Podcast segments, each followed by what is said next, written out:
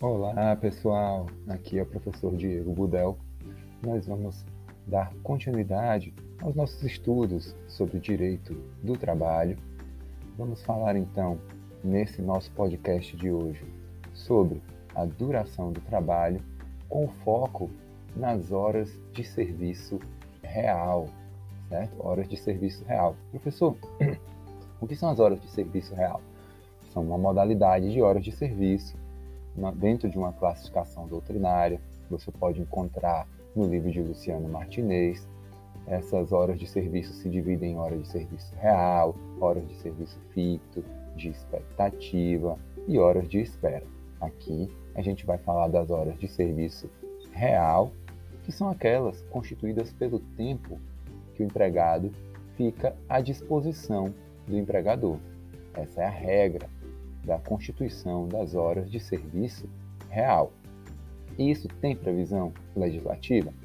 Óbvio que tem, certo? A doutrina faz uma classificação conforme algumas previsões legislativas que estão dispostas de maneira esparsa na CLT e, portanto, vai nos explicar, organizando de maneira coerente estas disposições que estão ali dispersas, ok? Uh, a primeira que a gente precisa falar e que a gente vai uh, utilizar, comentar aqui no nosso podcast é a, a disposição prevista, né, o texto normativo previsto no artigo 4 da CLT.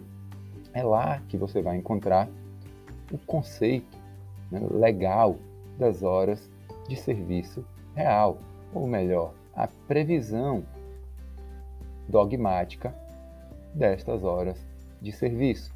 Ora, então a gente vai considerar como de serviço efetivo todo aquele tempo que o empregado fica à disposição do empregador.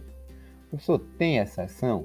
Sim, pode haver disposição especial expressamente consignada pelas partes naquele contrato de emprego.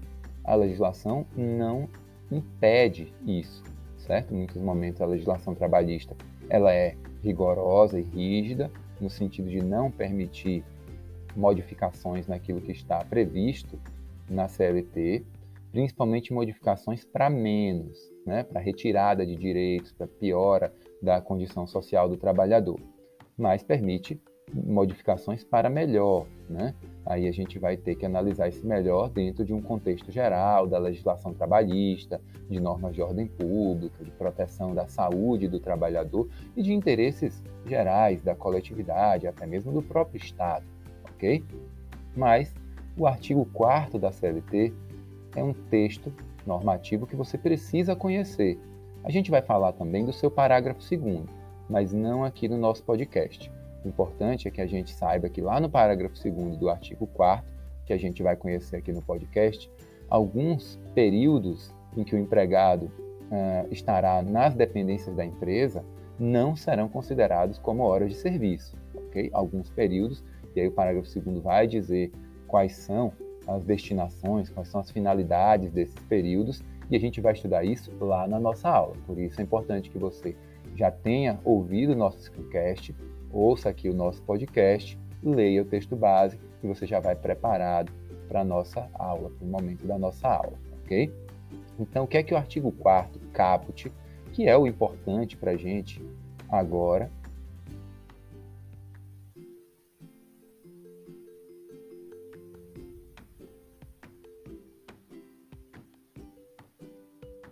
que é o importante para a gente agora, é, o que é que no nosso texto base ele uh, o que é que precisa então que você uh, conheça nesse momento antes de ir para o texto base. Você precisa conhecer o caput do artigo 4 E o artigo 4 ele vai nos dizer que considera-se como de serviço efetivo o período em que o empregado esteja à disposição do empregador, aguardando ou executando ordens ok? Então você está aguardando ordens, você está executando ordens, mas ele está à disposição do empregador, não importa que ele esteja efetivamente prestando aquele serviço para o qual ele foi contratado. Se ele está ali à disposição do empregador, ele já considera como exercendo um serviço efetivo, como horas de serviço efetivo.